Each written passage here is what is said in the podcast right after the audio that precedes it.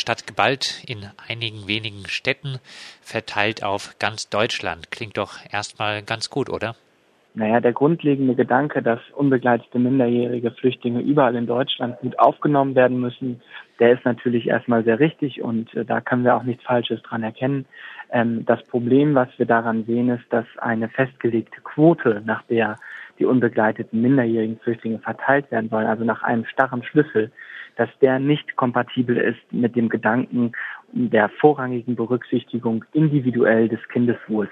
Und das ist der Hauptpunkt, der sich bei diesem Gesetz im Augenblick beißt, dass dort zwei Sachen, nämlich die Quote zusammen mit dem Kindeswohl zusammengebracht werden sollen, die nicht zueinander passen.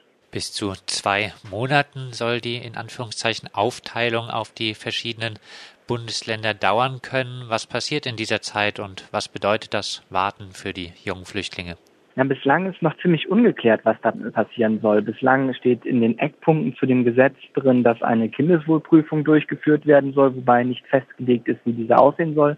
Und es soll das Alter eingeschätzt werden und es soll noch ein Gesundheitsscreening durchgeführt werden. Das Problem, was wir sehen, ist, dass die Verteilung sehr häufig bis zu zwei Monate dauern wird und die Jugendlichen werden in dieser Zeit in einer Art Transit hängen. Das heißt, sie werden nicht wissen, was mit ihnen los ist. Es wird kaum wirklich mit pädagogisch mit ihnen gearbeitet werden können und sie werden nur darauf warten, an einen anderen Ort gebracht zu werden, an den sie vielleicht gar nicht wollen.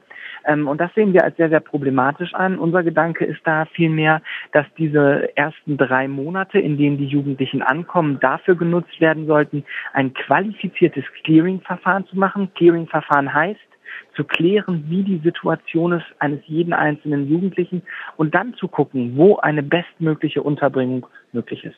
Jetzt heben ja einige Städte die vermeintlich besondere Belastung durch unbegleitete minderjährige Flüchtlinge hervor. Was ist von solchen Beschwerden zu halten?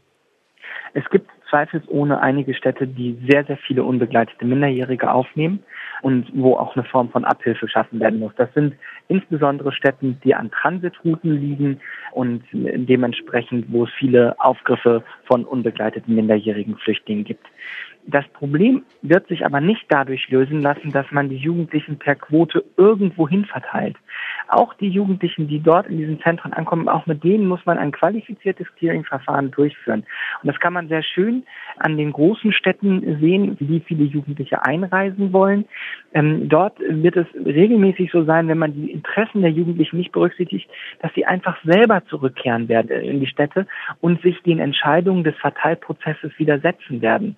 Und dementsprechend geht es nicht darum, äh, auf Teufel komm raus eine Quote durchzusetzen, sondern es geht darum, die Jugendlichen mitzunehmen, mit ihnen gemeinsam einen Ort zu finden, wo sie in Deutschland gut versorgt werden können. Das muss nicht zwangsläufig in den Städten sein, wo sie ankommen. Also als Bundesfachverband unbegleitete minderjährige Flüchtlinge haben wir kein Problem damit, dass Jugendliche woanders untergebracht werden als an den Orten, an denen sie ankommen. Aber es müssen die Interessen der Kinder und Jugendlichen und beispielsweise der Anschluss an Therapieangebote, eine gute Beschulungsmöglichkeit oder ähnliches vorab geklärt werden, damit die Jugendlichen letztendlich auch an den Orten bleiben, ähm, wo sie dann hingebracht werden. Was ist generell von der Methode der Verteilung von Flüchtlingen zu halten? Wir sehen diese Methode der Verteilung sehr, sehr kritisch, weil die Berücksichtigung bei den Minderjährigen des Kindeswohl und bei Erwachsenen deren äh, eigenen Interessen völlig übergangen wird.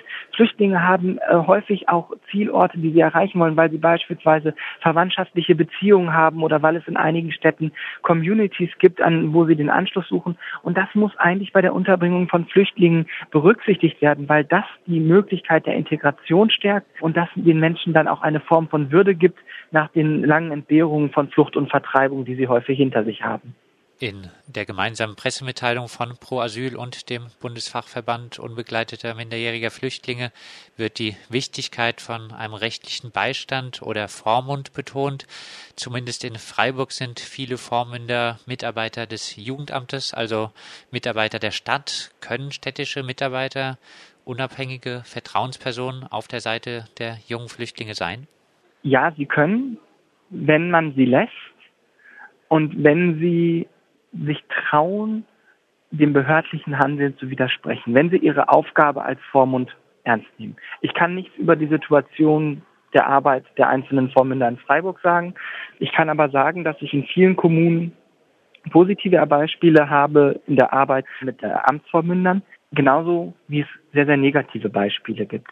Das, was wir für den Prozess oder was wir für die Aufnahme von unbegleiteten Minderjährigen fordern, ist, dass die gesamte Bandbreite, die das deutsche Vormundschaftssystem bietet, ausgenutzt wird. Das heißt, dass nicht zwangsläufig immer nur Amtsvormünder tätig sind, sondern dass beispielsweise auch Berufsvormünder, Vereinsvormünder und insbesondere auch ehrenamtliche Einzelvormünder durch die Familiengerichte zum Vormund bestellt werden. Das wäre ein ganz richtiger Schritt und dann wäre die Möglichkeit auch viel leichter für Vormünder zu widersprechen und sich anderem behördlichen Handeln zu widersetzen. Wir finden aber, nochmal einen anderen Punkt ganz, ganz wichtig. Bislang ist die Situation oder in den Eckpunkten zu diesem Gesetz ist vorgesehen, dass wenn die Verteilung sehr schnell vonstatten gehen soll, dass die Jugendlichen keinen Vormund kriegen. Und das ist eine Sache, die nicht sein kann, dass die Jugendlichen in einem so wichtigen Verfahren wie dieser Verteilung an einen anderen Ort keinen rechtlichen Beistand haben, der parteiisch an ihrer Seite steht. Und das ist etwas, was in diesem Gesetzentwurf sehr deutlich verankert werden muss. Und was dazugehört, ist eine Klarstellung im, im BGB, im bürgerlichen Gesetzbuch, dass ein Vormund bei unbegleiteten Minderjährigen umgehend zu bestellen ist und dass es keine langen Wartezeiten gibt, bis ein Vormund an der Seite der Jugendlichen agieren kann. Hier in Freiburg soll ab Sommer 2016 eine neue Landeserstaufnahmestelle für Flüchtlinge entstehen. Bisher gibt es in Freiburg verteilt einige Einrichtungen, in denen unbegleitete minderjährige Flüchtlinge untergebracht sind. Ab diesem Zeitpunkt, ab Sommer 2016 dann, sollen sie die unbegleiteten minderjährigen Flüchtlinge aber auch in der Lea untergebracht werden. Kann man den besonderen Unterstützungsbedarf für junge Flüchtlinge in diesen Einrichtungen, kann man diesem Unterstützungsbedarf dort gerecht werden? Also ich höre das jetzt zum ersten Mal. Und wenn ich Sie richtig verstehe, äh, heißt das, dass unbegleitete Minderjährige dann in Gemeinschaftsunterkünfte, in Sammellager kämen. Und das geht auf keinen Fall. Eine angemessene Unterbringung von unbegleiteten Minderjährigen ist nur im Rahmen der Kinder- und Jugendhilfe möglich, nur im Rahmen einer Einrichtung, die über eine Betriebserlaubnis im Rahmen der Kinder- und Jugendhilfe verfügt. Alles andere ist nicht möglich. Soweit Thomas Berthold vom Bundesfachverband unbegleiteter minderjähriger Flüchtlinge zur geplanten Regelung eben diese unbegleiteten minderjährigen Flüchtlinge wie erwachsene Geflüchtete über eine Quotenregelung bundesweit zu verteilen.